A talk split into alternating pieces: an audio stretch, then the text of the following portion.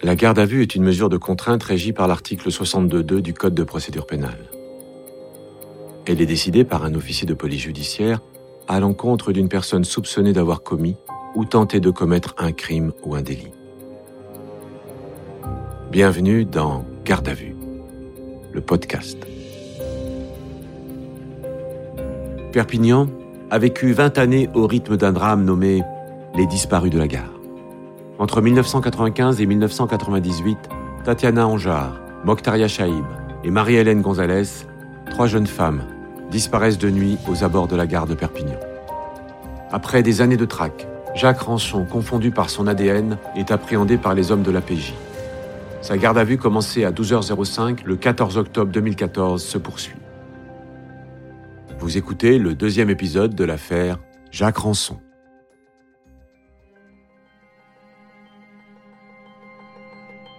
Les experts sont formels. Le tueur est un as du bistouri. Alors, le 22 janvier 1998, Palomino Barrios, un Péruvien qui pratique la chirurgie en ville grâce à un faux diplôme, est arrêté. Un faisceau d'indices font de lui le coupable idéal. Incarcéré, il bénéficiera quelques années plus tard d'un non-lieu. Mais les enquêteurs ne lâchent rien. L'affaire des disparus de la gare et ses cadavres mutilés est devenue l'affaire de toute une génération de flics.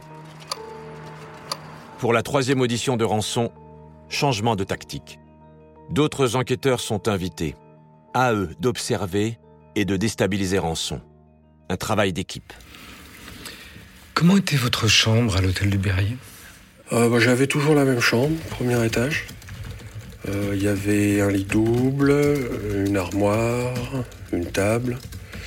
Et il n'y avait pas de salle de bain. Tout, tout, était sur le palier. Comment fonctionnait cet hôtel? Comment vous faisiez pour la clé? Ah bah, je, je, laissais la clé. Il y avait toujours quelqu'un à l'accueil, même le soir.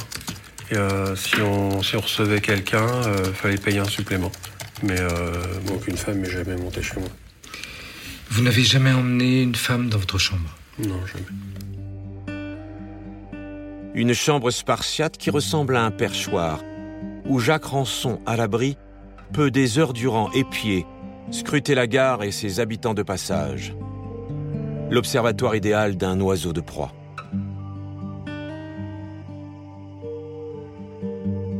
Durant cette période de septembre à décembre 97, qu'est-ce que vous faisiez d'autre en dehors de votre travail? Rien. Vous fréquentiez des établissements les jours de repos? De temps en temps, euh, je prenais un kebab avenue de la gare. Et puis euh, sinon, je prenais euh, mon petit café tous les jours euh, au terminus. Vous sortiez le soir? Oh, ouais, de temps en temps. Ça dépendait de la journée de boulot. Vous sortiez seul? Ouais, ouais. Moi, les jours de repos, enfin le, le week-end, euh, je me baladais dans Perpignan. Je fais tout Perpignan. Je me, je me baladais comme ça, sans but, jusqu'à 9 ou 10 heures le soir.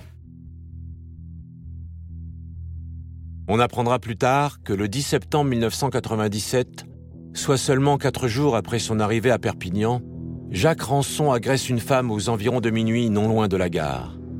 La plaquant au sol, il lui crie ⁇ Laisse-moi te toucher, j'ai besoin de tendresse, et je te laisserai partir. ⁇ La femme se débat et réussit à s'enfuir. Jacques Rançon n'est pas inquiété et peut continuer ses déambulations nocturnes. On s'aperçoit que l'on est en présence d'un individu qui part en chasse tous les soirs pratiquement. Étienne Nicolo, avocat des parties civiles. Qui se promène dans le quartier de la gare et qui est à la recherche d'une proie. Quel quartier de Perpignan fréquentiez-vous? Ben, Je prenais l'avenue de la gare et puis euh, j'allais dans Perpignan. Quel quartier de Perpignan fréquentais-tu? Je prenais l'avenue de la gare et j'allais dans Perpignan. Je te pose la question. Quel quartier de Perpignan fréquentais-tu à pied? Tout Perpignan. Et là, le, le ton change, des enquêteurs aussi. On est passé quand même dans le vif du sujet. Euh, ça commence, on commence à sentir un peu plus de pression. Xavier Capelé, avocat de Jacques Rançon. Les enquêteurs vont se succéder pour poser des questions, certains gentiment, d'autres de façon beaucoup plus agressive. Ça crie, il y a des moments où on sent qu'il y a des enquêteurs qui sont là aussi pour le déstabiliser, hein, donc pour, euh, pour essayer de le pousser dans ses retranchements. Moi j'ai la sensation que ça commence à gamberger un peu dans sa tête. Quel est votre type de femme? Toutes les femmes avec des gros nichons, euh, plutôt jeune. Pas comme Lolita. Mais j'ai toujours eu des femmes plus jeunes. Est-ce que le nom de mademoiselle Mokhtaria Shaib vous dit quelque chose? Vous connaissiez cette personne? Non, je la connaissais pas, mais euh, oui, j'ai j'ai entendu son nom quand, quand ils ont dit qu'elle était morte. Comment avez-vous appris sa mort? Ah ben, euh, télé, euh, journal, euh, les collègues au boulot. Savez-vous où son corps était découvert? Euh, ouais, en, en remontant pour aller au Leclerc, dans le terrain avec. Avais-tu une raison d'aller dans ce secteur Un commerce, une boutique Un copain Non. Un bar Non. En fait, on sent bien que Jacques Ranson joue la montre, comme on dit dans le jargon policier, il joue la montre. Commandant Garcia, police judiciaire. Donc il attend, il sait que la garde à vue de 48 heures, hein, c'est un jeu de poker, hein, il attend de, de voir qu'on rabatte nos cartes pour voir ce qu'il y avait dedans. Nous vous présentons une photographie de cette personne. Vous, vous la reconnaissez? Ah non, je, je la connaissais pas, mais euh, euh, moi j'ai appris dans les journaux qu'on l'avait retrouvée dans un terrain vague, mais euh, moi j'y suis jamais allé. Que saviez-vous sur la découverte du corps par les médias ou les éléments rapportés par votre entourage? On a suffisamment vu sa photo dans le journal. Elle, elle était tuée à coups de couteau puis ouverte en deux. Ma collègue me dit, François, ce gars-là, il n'a aucune empathie, il n'a aucune ouverture, il est égocentré, on a besoin de parler de lui. Il faut absolument, dans les auditions, que l'on parle de lui. Il est comme ça. Pour percer le mystère en rançon, il faut aller dans son intimité. Alors, changement de stratégie. On ne bouscule plus Rançon. Et entre deux auditions, il peut se reposer sur le patio attenant au bureau du commissaire.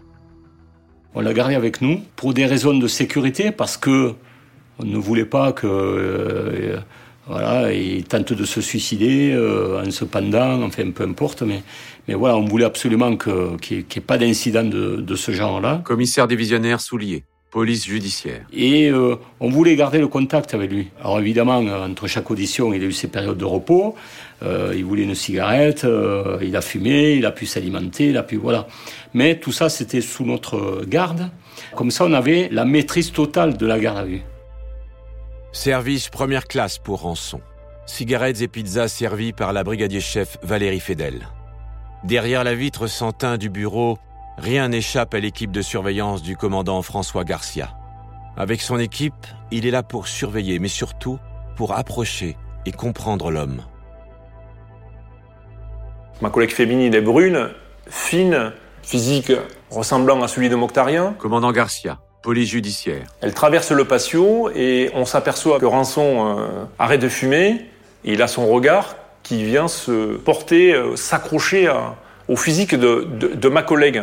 Et on a vu un regard de prédateur. Un travail d'équipe. Chaque réaction du suspect est notée, partagée avec les autres enquêteurs. Et là, avec mon collègue, on, on se dit, il faut pas qu'on lâche, il y a quelque chose à faire. On a une intuition qui nous dit que Rançon, euh, Rançon euh, a, sûrement, a sûrement des choses à dire sur cette affaire de Moctaria.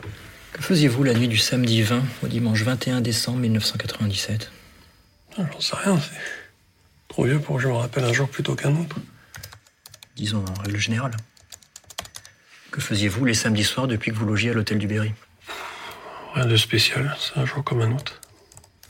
Sachant que c'était la veille du dimanche. Jour où vous ne deviez pas travailler. Bah non, je n'ai pas au boulot dimanche, mais euh, moi je restais dans ma piole samedi soir. Je sais très bien qu'à un moment donné, il y a quelque chose qui va sortir, euh, que s'il y a cette garde à vue avec euh, ce décorum particulier, c'est que les enquêteurs sont quand même assez sûrs de leurs faits. Donc je m'attends effectivement à ce que quelque chose de concret et, d'assez probant soit mis sur la table. Que savez-vous sur l'exploitation des profils ADN en matière de procédure judiciaire? Ouais, je, je connais ce truc-là.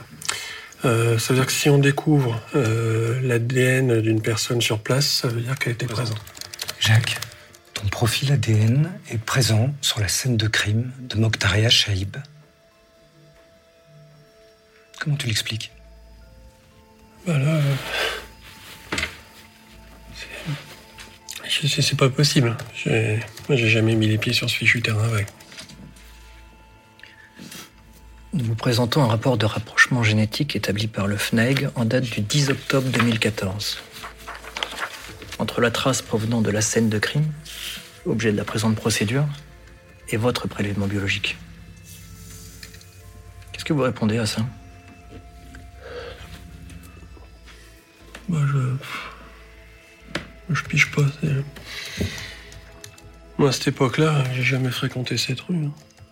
Et quand on lui met sous le nez euh, notre élément fort dans le dossier, c'est-à-dire un élément euh, génétique, là, euh, tout d'un coup, on le voit, il change de visage, il change d'attitude, et il dit non, j'ai pas d'explication, je ne sais pas. Là, c'était un autre Jacques Ranson qu'on avait. Ce qui confirme pour nous que, évidemment, c'est lui.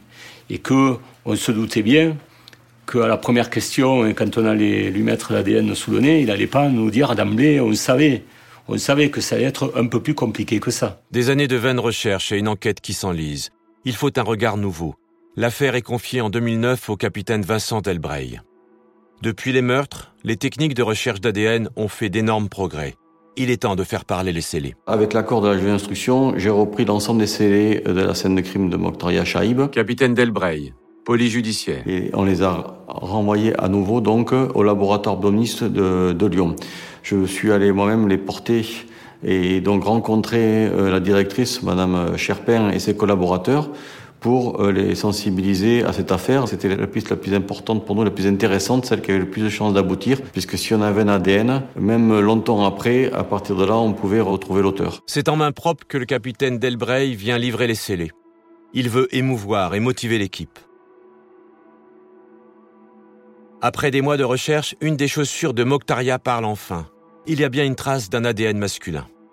Mais un ADN dit mélangé, que les logiciels du FNEG, le fichier national automatisé des empreintes génétiques, ne savent pas identifier. Jusqu'au jour où le FBI prête à ses collègues français un tout nouveau programme. Et là, bingo.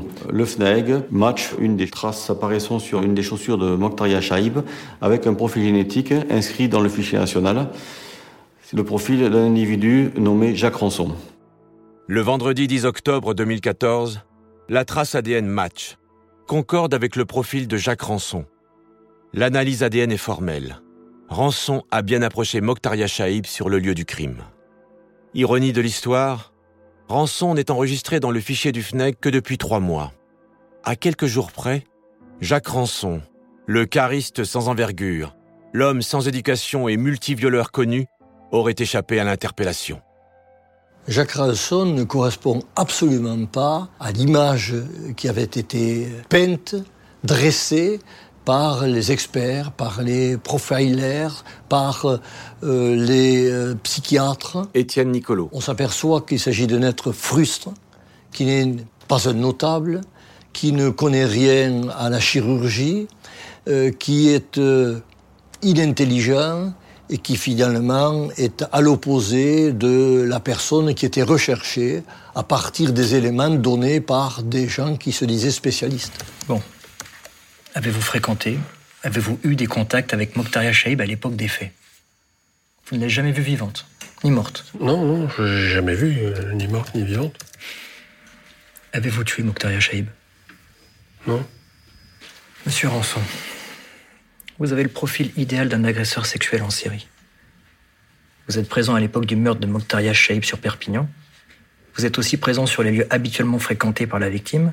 Votre profil ADN a été retrouvé sur un des éléments de la scène de crime. Et pourtant, d'après vos déclarations, vous n'avez pas tué Mokhtaria Shaib.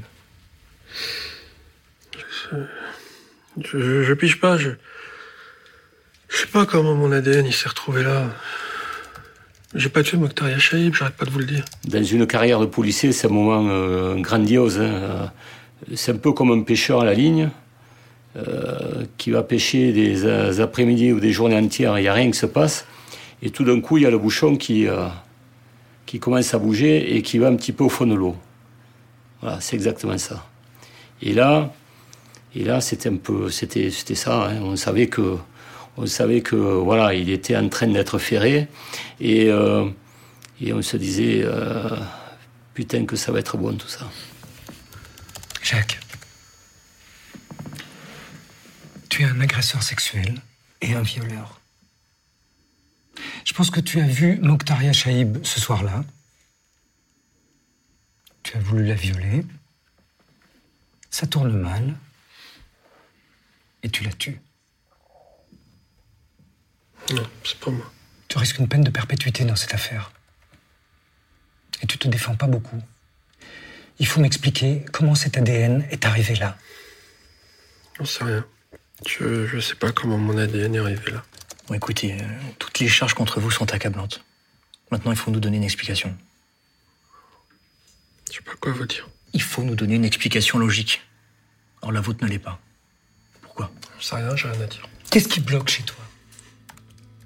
Le fait que cette fois-ci la victime soit morte, c'est ça? Comment comment tu l'expliques? L'idée, c'est de lui mettre le bordel dans sa tête, de le déstabiliser au maximum. Et là, je vois qu'il, euh, même s'il répond je sais pas, mais il, encaisse des coups. C'est un peu comme un boxeur qui est dans le, coin du ring et qui, se protège, mais qui en prend plein la tête. La stratégie dans ce genre d'affaires, c'est euh, un petit peu la théorie de, l'entonnoir, c'est d'amener le le gardé à vue euh, euh, dans un coin et, et- que euh, voilà, enfin, il, il n'arrive plus à s'en sortir, quoi. Il n'arrive et qu'il soit qu'il soit euh, pris de tous côtés et que voilà, la seule façon de se sortir de ça, c'est euh, ben, de dire la vérité, hein, et de passer aux aveux. hein. Avez-vous autre chose à déclarer? Les enquêteurs constatent que Jacques Ranson ne va pas, ne va, on, va, on va pas avancer, on le sent, hein, c'est bloqué. Euh, il est bloqué, il est dans ses dénégations, il n'y a rien qui sort. Donc euh, je pense que la, stratégie à ce moment-là des enquêteurs est de dire bon, ben, on va essayer de déclencher quelque chose, on va essayer de, le remettre dans le contexte. Et donc ils décident euh, d'organiser un transport sur les lieux, donc à l'endroit où on avait découvert le corps euh, de Mokhtarian. On est le soir vers 19h-20h.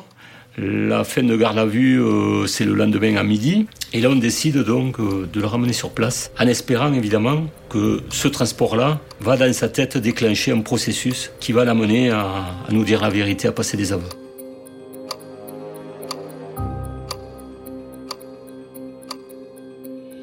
Vous venez d'écouter un épisode de Garde à vue.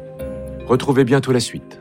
Et d'ici là, n'hésitez pas à vous abonner à ce podcast et à lui mettre plein d'étoiles.